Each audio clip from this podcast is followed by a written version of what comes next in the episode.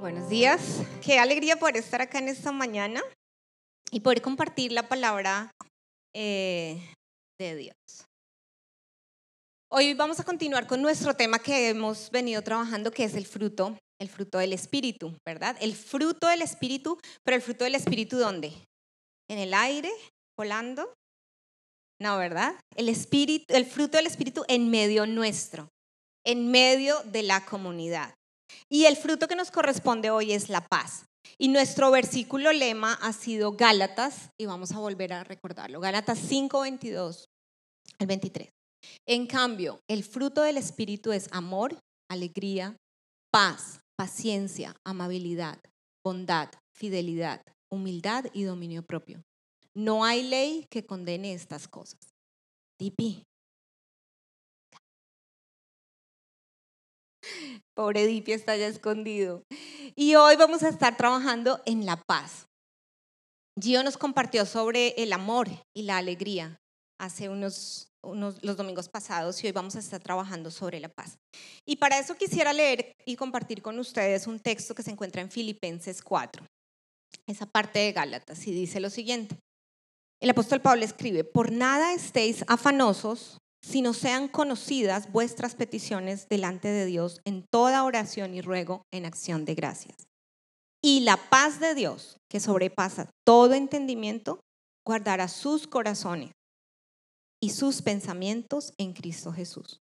Por último, hermanos, consideren bien lo verdadero, todo lo respetable, todo lo justo, todo lo puro, todo lo que lo amable, todo lo digno de admiración. En fin, todo lo que sea excelente o merezca elogio. Pongan en práctica lo que de mí han aprendido, recibido y oído, y lo que han visto en mí, y el Dios de paz estará con ustedes. Eh, durante todo el sermón vamos a estar hablando de cómo Pablo ve la paz, y, él, y es, va a ser nuestro, nuestra guía, va a ser quien nos va a acompañar en este pasaje. Pero quisiera empezar compartiendo con ustedes eh, un evento que ha estado en mi mente los últimos días y que me ha ayudado mucho, muchísimo, para experimentar la realidad del fruto del que vamos a hablar hoy, que es el fruto de la paz. Como todos ustedes saben, mi papá se enfermó hace un par de meses. En abril mi papá de repente dejó de caminar, no podía levantarse solo, perdió la movilidad de su cuerpo y no sabíamos qué estaba pasando. Un día simplemente despertó con mucho dolor, ya no soportaba el dolor, ya no podía caminar y mi mamá lo lleva al hospital. Cuando llegan allí lo dejan hospitalizado y el primer diagnóstico es que posiblemente mi papá tiene un derrame cerebral. A mí me parecía extraño porque mi papá continuaba hablando con mucha claridad. Sin embargo, todos los síntomas parecían apuntar a un derrame cerebral. Pasaron las semanas, estuvo dos, tres semanas hospitalizado y después de un tiempo mi papá regresa a casa y continúan los exámenes por muchos meses y hasta hace unos días le dijeron a mi papá que tiene una neuropatía. Es decir, que hay una parte en su sistema nervioso que no está funcionando bien, que es lo que impide que llegue información correcta a su cuerpo y que él pueda em, caminar correctamente. Lo que me sorprende a mí de esta situación es que fueron días muy oscuros para mí y para mi familia. Cuando me avisaron, lo único que yo quería era empacar e irme a ver a mi papá. Los que me conocen bien saben que mi papá es todo para mí. Entonces yo solamente quería estar con él. Y me sorprendió que desde el primer día que llamé a mi papá, mi papá empezó a usar frases y palabras que aunque para mí son normales, porque las he escuchado siempre, sonaban un poco extrañas en ese momento. Mi papá me decía, pero yo estoy bien, yo estoy tranquilo. El diagnóstico parece ser un derrame, pero yo estoy bien, yo estoy tranquilo. Y cada vez que lo llamaba, por tres semanas lo llamé día tras día. Y cada día mi papá me decía, pero yo estoy bien, yo estoy tranquilo, yo tengo paz. Yo le decía, papi, ¿cómo se siente? Me decía, bien, con mucho dolor, asustado. Me dijo, estoy asustado. Estoy asustado de saber que puede llegar mi momento y que no los voy a volver a ver. Pero estoy tranquilo. Y yo lo escuchaba y yo no estaba tranquila. Yo estaba muy preocupada porque pensaba, ¿qué pasa si realmente esta es, este es el momento de mi papá? Recuerdo que mi papá me dijo, si el Señor me llama a su presencia, yo estoy listo. Yo estoy listo para irme. Yo estoy tranquilo. Yo tengo paz. Y yo me puse a llorar y yo le decía, papi, pero yo quiero volver a verlo. Hace cuatro años que no lo veo. Y él me decía, negra. Mi papá me llama negra. En Colombia es normal. Usar apodos como negra, flaca, gorda. A mí me dicen negra. Mi papá me decía, negra, tranquila. Tenemos al Señor y eso es suficiente. Cuando mi papá dijo esa frase, algo pasó en mi corazón. Cuando mi papá dijo, tenemos al Señor y eso es suficiente, algo pasó dentro de mí. Y me preguntaba yo, ¿por qué mi papá experimenta esta paz tan grande? ¿Por qué mi papá está experimentando esta tranquilidad? Era la primera vez que mi papá se enfermaba. Nunca lo habíamos hospitalizado, jamás, nunca. Nunca él había sabido que era estar interno en una clínica. Así que todos pensamos que él iba a estar muy asustado, que iba a estar muy preocupado, que iba a estar muy triste, y él no estaba. O constantemente nos repetía, lo llamábamos con Gio y cada llamada se convertía en una predicación, en una predicación donde él nos contaba toda su experiencia de vida. Y nos decía, ¿y cómo vamos a recibir de Dios el bien? Y no vamos a recibir los momentos difíciles. Yo decía, pero ¿de dónde saca tanta paz? Pues lo que vamos a ver hoy es de dónde sale esa paz, de dónde sale esa paz que no logramos entender, de dónde proviene esa paz que nosotros nos preguntamos, ¿cómo en un momento tan difícil, cómo en un momento tan oscuro, porque fue un momento de oscuridad, Él todavía puede decir con alegría, con tranquilidad, con paz de verdad, estoy tranquilo, confío en el Señor. Pues este, este episodio que sufrió mi papá me llevó a mí a experimentar de manera personal que el fruto de la paz sí existe. Y que el fruto de la paz es real en medio nuestro. Y que la paz es algo que podemos disfrutar en la tierra, aunque sea un proceso que se va construyendo para estar con Cristo en la eternidad. No es algo etéreo. No es algo que es un fruto del Espíritu que está, que pensamos en el Espíritu por ahí volando. No, no es así. Es algo real de lo cual nosotros podemos disfrutar. Y aprendí a través de mi papá y de su experiencia que la paz no es ausencia, no es ausencia de dolor, porque dolor tenía. La paz no es ausencia de miedo, porque él tenía miedo de no volvernos a ver. La paz no es ausencia de sufrimiento. La paz no es ausencia de salud. Aprendí que la paz es presencia. Es la presencia de Cristo en nuestra vida.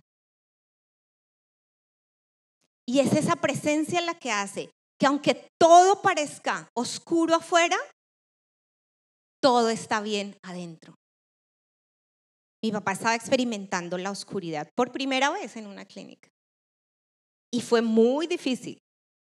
Yo estaba experimentándola de lejos con él.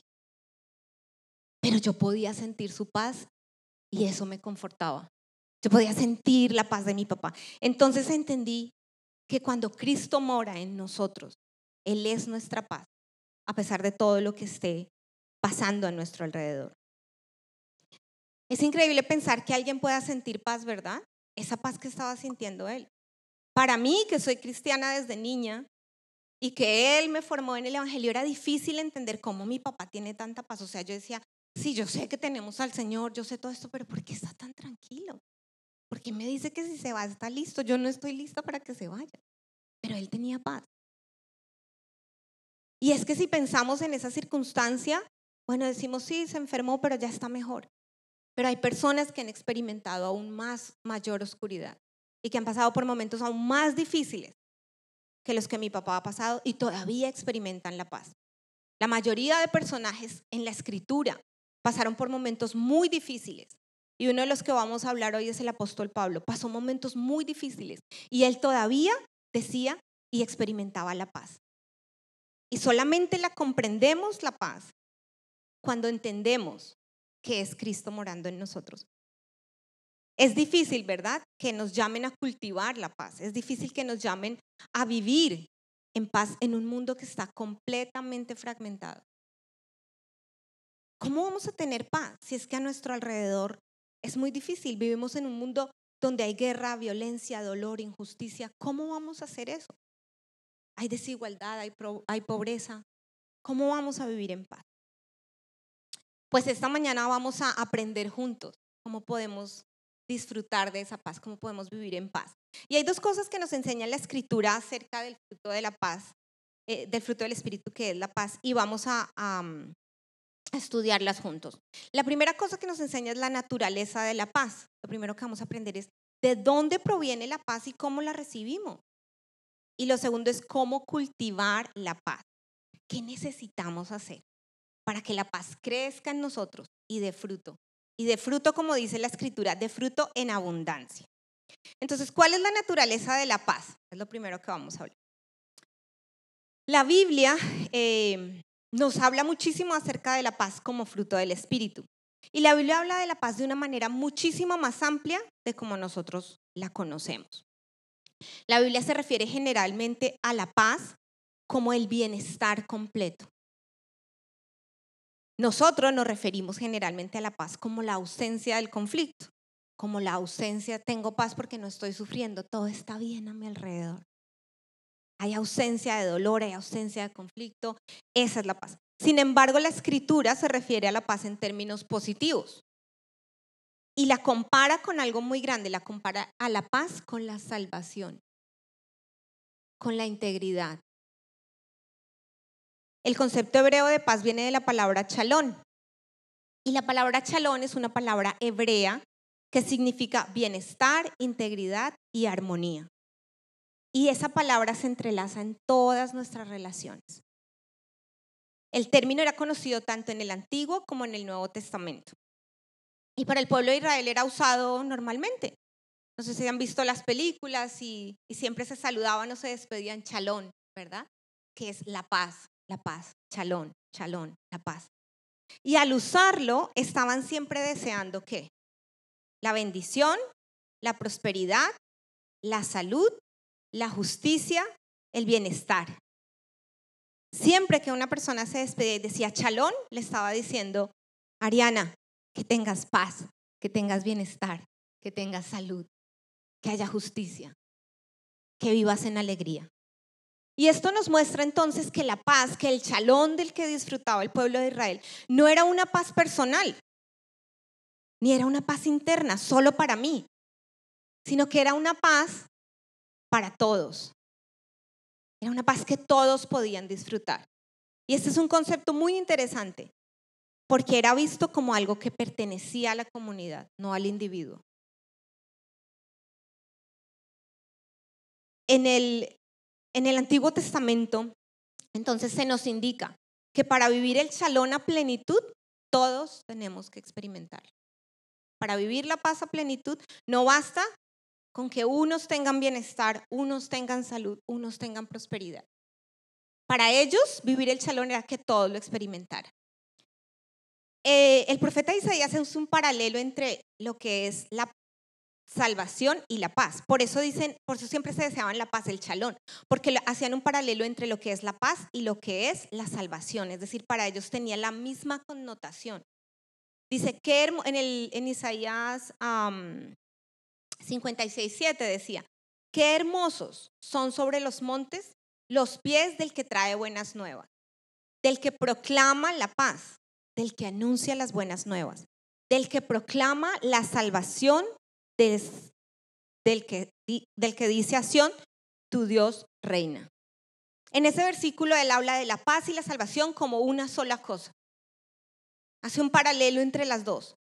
Entonces, para el pueblo, eh, para el pueblo de Israel, la paz era el chalón y era una sola cosa, era el bienestar para todos. La traducción literal del, del término chalón es entero o unidad. Es algo que está junto. Y Pablo enfatiza este concepto cuando él nos explica eh, que lo que nos separaba de Dios fue removido por el sacrificio de Cristo en la cruz. En Efesios 2.14, eh, Pablo nos habla y dice que gracias a Cristo ahora podemos estar unidos y en entendimiento nuevamente con Dios. Podemos estar unidos a Dios. Es decir, que este entendimiento de que estamos unidos nuevamente a Dios es la clave para que podamos entender la paz como fruto del Espíritu. Recordemos que Génesis nos habla acerca de la caída. Antes de la caída, antes de que Adán y Eva pecaran, nosotros estábamos unidos con Dios. Nada nos separaba. Estábamos viviendo un completo chalón, una completa paz. Éramos uno con la Trinidad, éramos uno con Dios. Estábamos dentro de su círculo. Pero en Génesis, cuando Adán y Eva eh, caen, después de la caída, nosotros quedamos inmediatamente separados de Dios. Es decir, que inmediatamente perdemos el chalón, perdemos la paz, perdemos el bienestar, perdemos la justicia, perdemos la alegría, perdemos todas esas cosas. Y allí Adán y Eva se dieron cuenta que tenían miedo y tenían vergüenza delante de Dios. Y allí también se nos reveló a nosotros que la paz, que el chalón no era algo que nosotros podíamos crear. Que la paz no es algo que nosotros podemos producir. Que la paz no es algo que nosotros podemos, por más esfuerzo que hagamos, generar. La paz no estaba en Adán y Eva. La paz estaba en Dios, que era la plenitud que les llenaba. Es decir, que la ausencia de esa paz de Dios afecta nuestra paz personal. En ese momento afectó la vida de Adán y Eva porque entraron en miedo, en tristeza, en vergüenza y en separación de Dios. Entonces, la ausencia de la paz con Dios afecta nuestra vida personal, pero también afecta nuestra paz con los demás y en consecuencia la paz con la tierra. La paz que había entre Adán y Eva se pierde y la paz que había entre ellos y la tierra también se pierde. Sin embargo, el Nuevo Testamento se, encarga de señalarnos a través de toda la historia del Nuevo Testamento que Jesús es nuestra paz, que nuestra paz con Dios y los unos con los otros ha sido provista a través de la obra reconciliadora de Cristo en la cruz. Por eso Pablo puede referirse al Evangelio como el Evangelio de la paz en Efesios 6:15. Y dice, calzaos los pies con la disposición para proclamar el Evangelio de la paz también se refiere a Dios como Dios de paz y a Jesús como el Señor de paz. Las buenas nuevas consisten en que Dios ha reconciliado en Cristo y ha restablecido en Cristo la paz entre Dios, nosotros y su creación. Pablo escribe lo siguiente en Colosenses 19, capítulo 19, versículo 20. Dice, por, por cuanto agradó al Padre que en Él habitase toda la plenitud.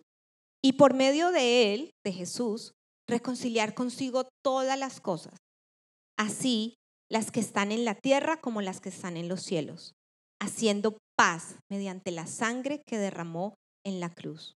Pablo subraya que la reconciliación con Dios produce paz, no solo en nuestra relación con Dios, sino también en nuestra relación con los demás. Y esto nos lleva a pensar que ya llevamos su paz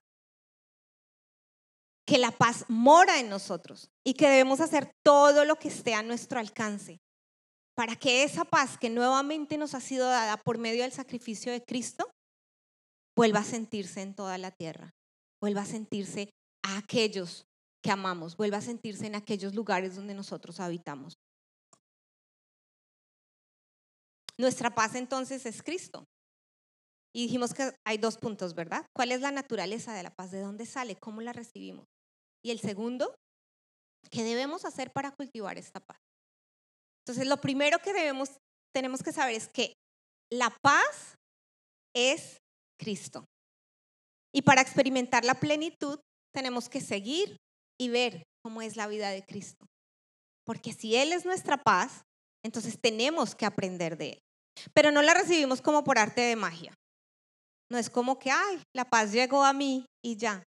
No, para recibirla nosotros tenemos que creer en el sacrificio de Cristo, tenemos que creer en su muerte en la cruz del Calvario, tenemos que creer que lo hizo por nosotros, por nuestros pecados, y tenemos que creer en su resurrección, en que Él resucitó y en que este acto es el que nos permite tener paz con Dios ahora. Y que es por medio de Él que nosotros recibimos al Espíritu que hace que la paz sea un fruto que viva en nosotros. Esto cambia profundamente el significado de paz. Porque no sé para ustedes, pero para mí era muy fuerte pensar que la paz era la ausencia de y la presencia de cosas como la alegría, el bienestar, el dinero, la satisfacción, la familia. Eso hace parte de la paz. Pero la paz no es eso. La paz es Jesús que vive en mí. Jesús es mi paz. Y cuando entendemos que Él es nuestra paz, entonces entendemos que la paz es un proceso que está presente hoy en nosotros, del cual podemos disfrutar en parte pero es un proceso que nos lleva a la santificación y que un día podremos estar en la gloria con el Padre. Hoy entiendo mejor cuando mi papá me decía, tenemos al Señor y eso es suficiente. Es decir, su paz ya está en mí y eso cambia la perspectiva de todo lo que pasa afuera. Cuando Cristo mora en nosotros, todo lo que está afuera inmediatamente cambia. Y esto entonces nos lleva al segundo punto, ¿verdad? Si la paz ya está en nosotros, si es un don que recibimos de parte de Jesús por medio del Espíritu Santo, ¿qué hago ahora? ¿Cómo la disfruto? ¿Cómo la vivo? ¿Qué tengo que hacer? Y la primera cosa que nos, nos llama es cómo a, cultivar la paz. Es que podemos cultivarla de tres maneras. El chalón, la unidad, debemos cultivarlo de tres maneras. Debemos cultivar la unidad con Dios, la unidad en, eh, la paz para nosotros mismos y debemos cultivar la unidad con los demás. Recordemos que la escritura ha venido haciéndonos esta metáfora en Galatas de que es un fruto, ¿verdad? Y pues si es un fruto hay que trabajarlo. Y hay que trabajar la tierra y hay que sembrarla y hay que cosechar, ver la cosecha. Pues la paz es un fruto que, que, que nos ha sido dado por el cual tenemos que trabajar. De hecho, la Biblia nos dice en Hebreos 12 que es algo que debemos buscar constantemente. Es algo que debemos esforzarnos para tener la paz. Es algo que debemos cultivar en nuestro corazón. No es fácil, pero existe la posibilidad de cultivarlo y es un trabajo mutuo. La esperanza es que no estamos solos en ese trabajo de cultivar la paz, porque lo hacemos nosotros en compañía del Espíritu que vive en nosotros. Él puso la semilla, el fruto ya está. La paz es Cristo en nosotros. Entonces, ¿qué debemos hacer para cultivar? Y lo primero que debemos hacer es trabajar para tener unidad con Cristo y entrar en intimidad con Dios. Si nuestra paz es Cristo, si la paz es Cristo, si el chalón es Cristo, si el bienestar para la humanidad es Cristo Jesús, ¿qué debemos hacer para cultivarlo? Lo primero es trabajar en tener unidad con Él y en tener intimidad con Dios. Esa unidad nosotros la recibimos como creyentes a través del bautismo. Pablo nos dice en Romanos 6, del 3 al 6, dice, ¿acaso no saben ustedes que todos los que fuimos bautizados para unirnos con Cristo Jesús, en realidad fuimos bautizados para participar de su muerte? Por tanto, mediante el bautismo fuimos sepultados en Él, en su muerte, a fin de que, Así como Cristo resucitó por el poder del Padre, también nosotros llevemos una vida nueva. Una vida en la que la paz le ha sido restablecida. Una vida que ahora tiene paz con Dios por medio de Cristo. Entonces somos llamados a cultivar una relación con Jesús. Somos llamados a recibirle en nuestro corazón. Somos llamados a dar el paso de obediencia, que es bautizarnos. Somos llamados a ser parte del cuerpo de Cristo, a buscarle como la fuente de nuestra paz. Es mantener a Jesús en nuestro corazón, es mantener su compañía, su presencia, es esforzarnos por buscarle a Él. No hay paz en nuestro corazón si hay ausencia de Cristo. No hay paz en nuestro corazón si hay ausencia de Cristo. Por eso la frase de mi papá me conmovió profundamente y es, el Señor, tenemos al Señor. Y yo dije, yo también lo tengo. Entonces Él es mi paz. Entonces, aunque se vaya mi papá y no lo vuelva a ver, el Señor va a ser mi paz. Entonces aunque haya dolor y enfermedad, el Señor sigue siendo nuestra paz. Entonces, aunque el mundo esté en caos, Él sigue siendo nuestra paz. Y no quiere decir que no enfrentemos el sufrimiento, ahí está. Pero quiere decir que nuestra visión del sufrimiento, nuestra visión del dolor ha cambiado. Porque ya no la vemos como algo que daña y deteriora nuestra vida, sino como algo que pasa en un mundo fragmentado. Pero tenemos a Cristo que nos permite vivir y caminar en ese mundo. Entonces no hay paz en ausencia de Cristo. Si amamos algo más de lo que estamos amando a Cristo y a su presencia, no tendremos paz.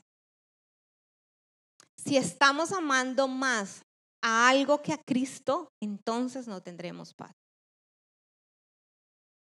Porque la paz es Él.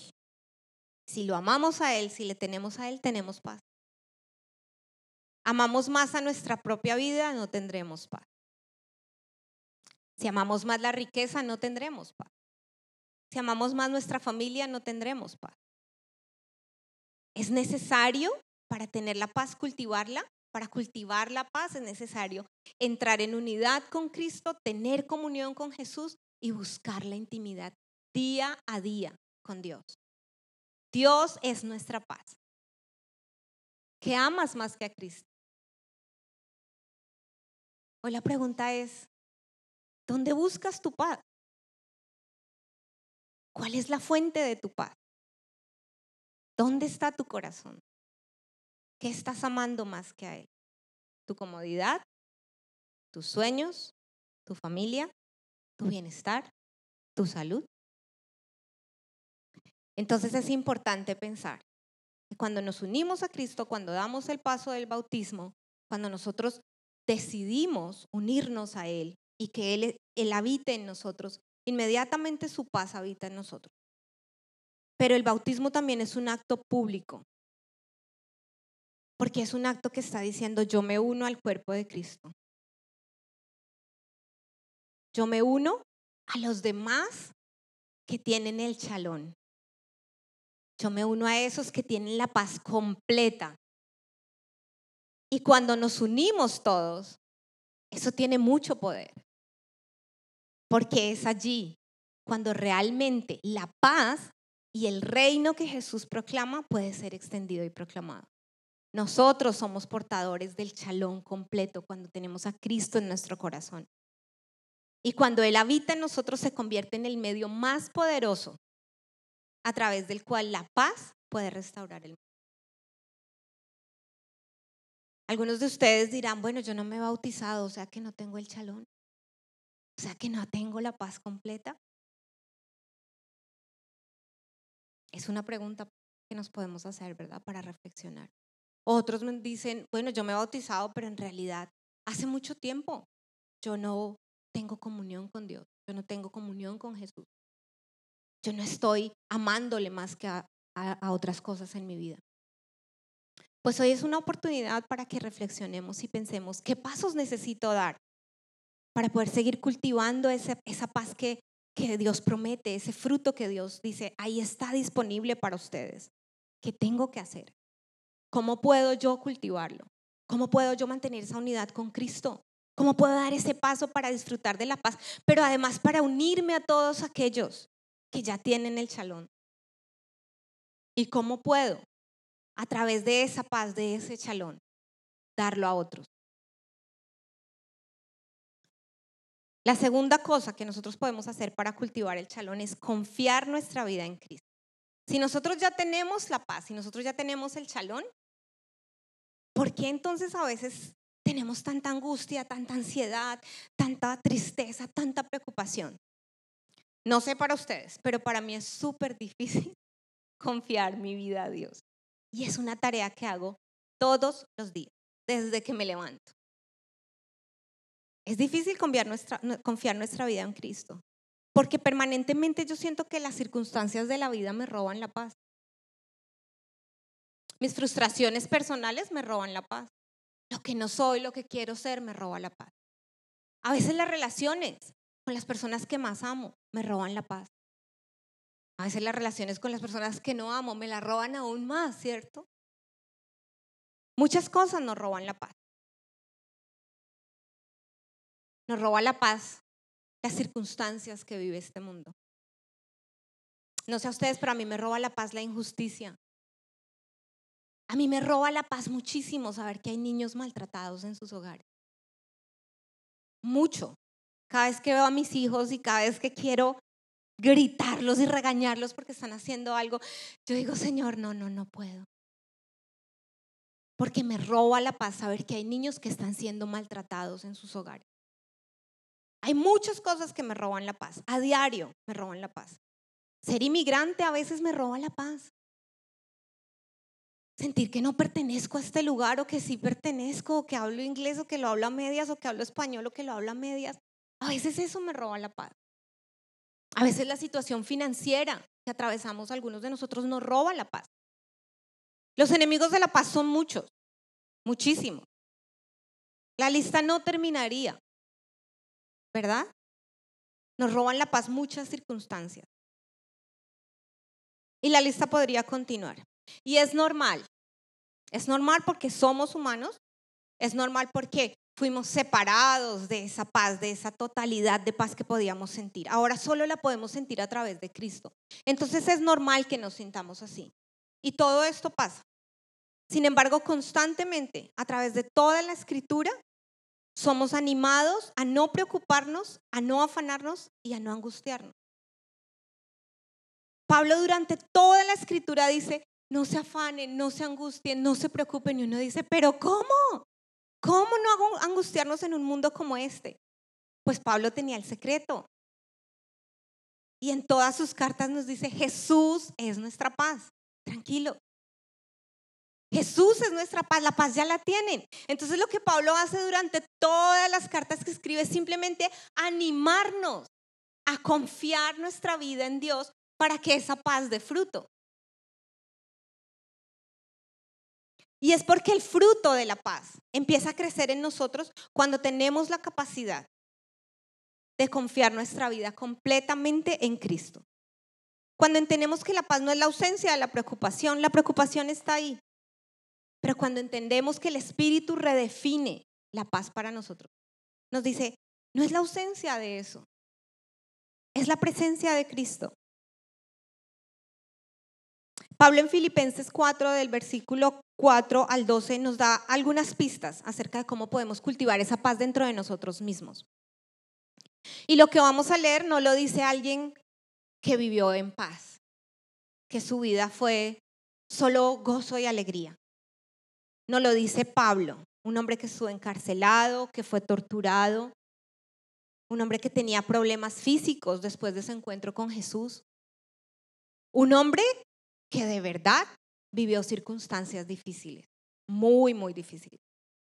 Y miren lo que él escribe, dice, por nada estéis afanados, sino que sean conocidas vuestras peticiones delante del Dios en toda oración y ruego, con acción de gracias. Y la paz que sobrepasa todo entendimiento guardará sus corazones y sus pensamientos.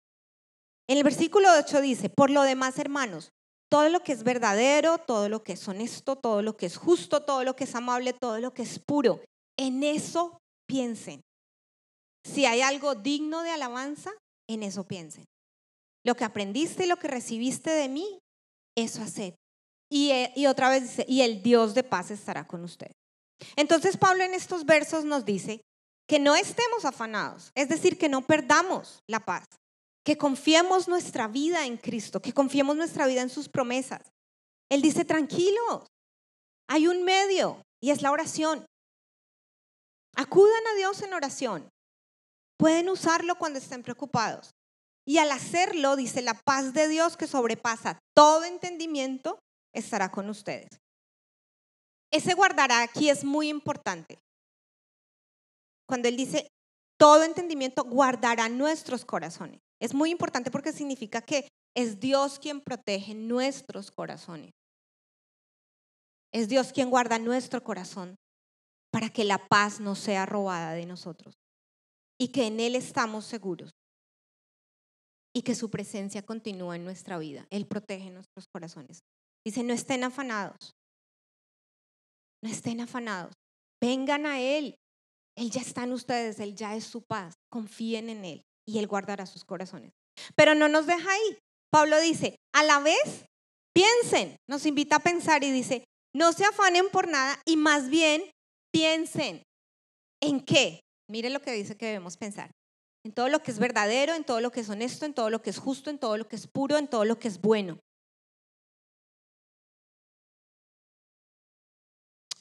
Lo que Pablo nos está diciendo ahí tiene mucho poder porque él está diciendo, piensen en el Evangelio, piensen en la propuesta de Jesús, piensen en lo que realmente es importante.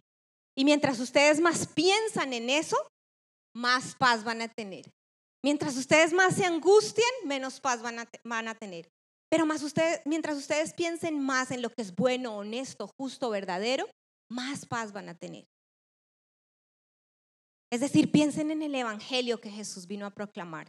Y aquí hay mucha doctrina porque nos está invitando a pensar en lo que es valioso, en lo que realmente importa en la vida. Aquí nos está redireccionando a pensar en lo que es vivir una vida en paz. Vivir una vida en paz es buscar el reino de Dios y su justicia.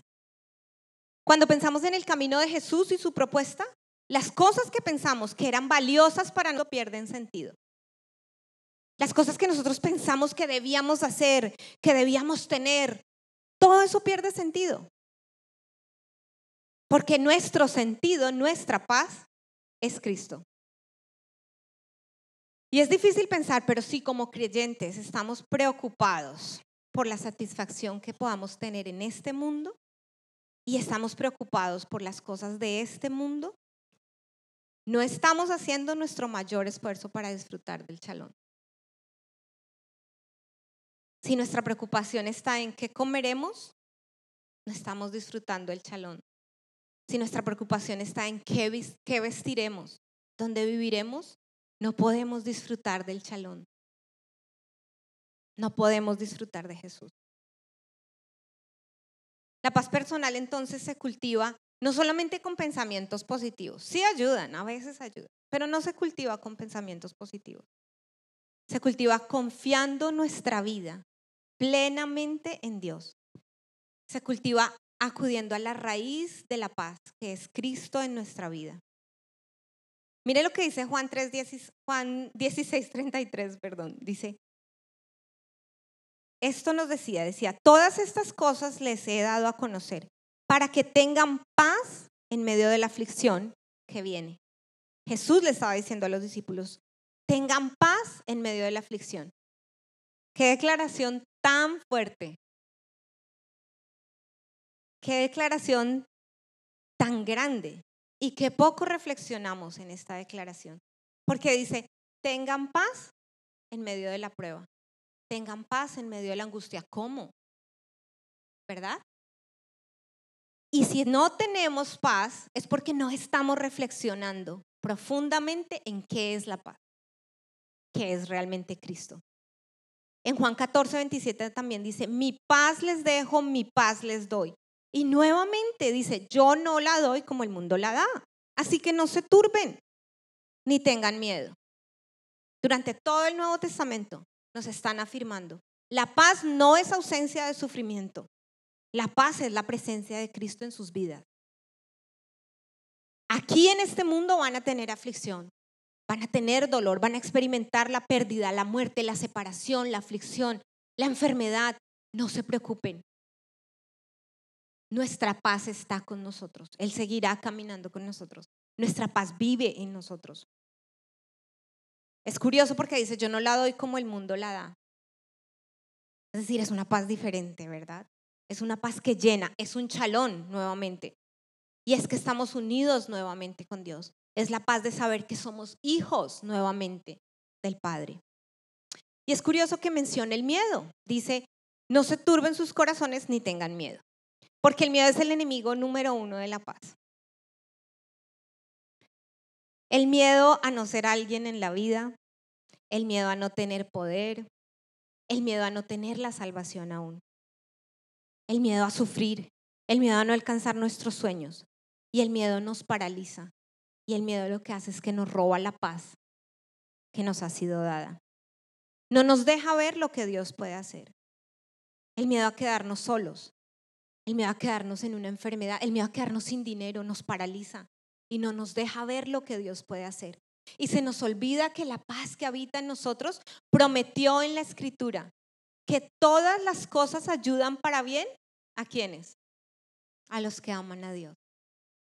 Así que cualquier circunstancia que pase en nuestra vida nos va a ayudar para bien. Porque estamos seguros y confiados en la paz que es Cristo. Romanos 8:28 dice, y sabemos que Dios hace todas las cosas para bien a los que le aman. Entonces el fruto no va a crecer en nosotros a menos que no confiemos nuestra vida en el Señor. El fruto no va a crecer en nosotros si no entendemos que Cristo es nuestra paz y que podemos confiar en sus promesas y que Él usará todo para bien nuestro. Confiemos nuestra vida en Él. Confiemos nuestra vida en Él. Creamos en sus promesas. Sí, pasamos por aflicción. La Biblia lo dice. Jesús sabía, pero decía, tranquilos, yo soy su paz, tranquilos, van a tener aflicción. Confíen en mí, confíen en mí profundamente. Él es nuestra paz. Entonces la invitación es cultivemos nuestra relación con Dios a través de unirnos a Cristo. Cultivemos nuestra paz con nosotros mismos a través de confiar nuestra vida en Cristo. Y por último, cultivemos la paz a través de buscar la paz con todos. Esta tercera es casi que una predicación sola. Buscar la paz con todos. Eso es, de ahí sale otro mensaje. Así que lo voy a mantener yo corto. Pero para nadie es un secreto que todos luchamos con mantener la paz con los demás, ¿verdad? O sea, es algo que yo creo que nos cuesta cultivar. Mantener la paz con otros. Pero surge una pregunta. ¿Cultivar la paz es solamente estar fuera de conflicto con otros? Es decir, la paz con otros es solamente estar bien, no tener ausencia de conflicto. Ay, yo estoy bien con Isabela, yo estoy bien con ella, estamos en paz. ¿La paz es solo eso? De acuerdo a lo que entendimos hoy, de acuerdo a lo que vimos hoy, la paz no es ausencia del conflicto. Al contrario, la paz es chalón y es bienestar. Entonces, cuando somos animados a cultivar la paz, somos animados a recordar que la paz es buscar el bien del otro. Que buscar la paz para el otro, que cultivar la paz para el otro, es buscar el chalón para Fritzi. Que tenga bienestar, que tenga justicia, que haya alegría, que haya salud. No solamente para mí, sino para ella también. Mantener la paz con otros no es solamente no estar peleado, no es solamente no entrar en guerras, ni entrar en conflictos de acuerdo a lo que aprendimos, mantener la paz con otros, es que todos pueden estar reconciliados con Jesús, unidos con Él, disfrutando de su paz. Pablo nos desafía a considerar esa paz. Pablo nos desafía a considerar la verdadera paz, no solo como la ausencia del conflicto. Miren lo que dice en Efesios 4:3. Él nos dice, esfuércense por mantener la unidad del Espíritu mediante el vínculo de la paz. Es decir, Esfuércense por buscar el bien del otro. Esfuércense por buscar la comodidad del otro. Esfuércense porque el otro tenga que comer, porque el otro tenga que vestir. Eso es buscar la paz con los demás, no es solamente no estar enojado. Y esto es muy poderoso, porque vivimos en un mundo que nos dice que nosotros primero, que lo más importante es que si tú estás bien, lo demás no importa. Y no importa por encima de quién tengas que pasar. Si tú tienes paz, si tú tienes comida, si tú tienes bienestar, si tú tienes gozo, tú estás bien, tú tienes paz. Es un mundo lleno, lleno de individualismo. Y este individualismo no contribuye a la paz porque me abstengo de buscar el bien del otro. Cultivar la paz es buscar el bien del otro. Cultivar esa paz, ese fruto que está en nosotros, es que todos disfruten del chalón no solamente algunos. Que todos disfruten de la unidad que tienen nuevamente en Dios a través de Cristo. En Romanos 12, versículo 8 nos dice, sí es posible perdón, dice, si es posible y en cuanto dependa de ustedes, vivan en paz con todos. Es decir, busquen el bienestar de todos, busquen el chalón de todos. Amigos, si nosotros pensamos hoy que mantener la paz es fácil, pues estamos equivocados. Es difícil, ya vimos, hay que hacer cosas, hay que dar pasos, hay que tener una relación con Jesús y mantenerla, hay que confiar nuestra vida en Jesús y creer que Él tiene el control y además hay que buscar la paz de otros. Pero no estamos solos en esto. Por eso se llama el fruto de Él en medio nuestro. Porque el Espíritu está trabajando con nosotros, nos está acompañando a encontrar esa paz. Nos está acompañando a cultivarla. La paz espiritual que Jesús le prometió a sus discípulos cuando se fue es la misma paz que nos promete a nosotros hoy. Él les dijo a sus discípulos en las horas más oscuras, en los momentos más difíciles, les he dicho todo lo anterior para que tengan paz, porque aquí en el mundo tendrán aflicción, pero confíen, anímense, porque yo he vencido al mundo. Yo soy su paz. Entonces, para terminar, podemos pensar, si nuestra paz es Cristo y si este don solo viene de Dios, entonces estamos llamados a cultivarlo manteniendo la paz con Dios por medio de Cristo, con nosotros por medio de la confianza que tenemos en Cristo de que Él tiene un plan perfecto para nuestras vidas. Y la paz con los demás a través de buscar el bienestar y la unidad de los demás.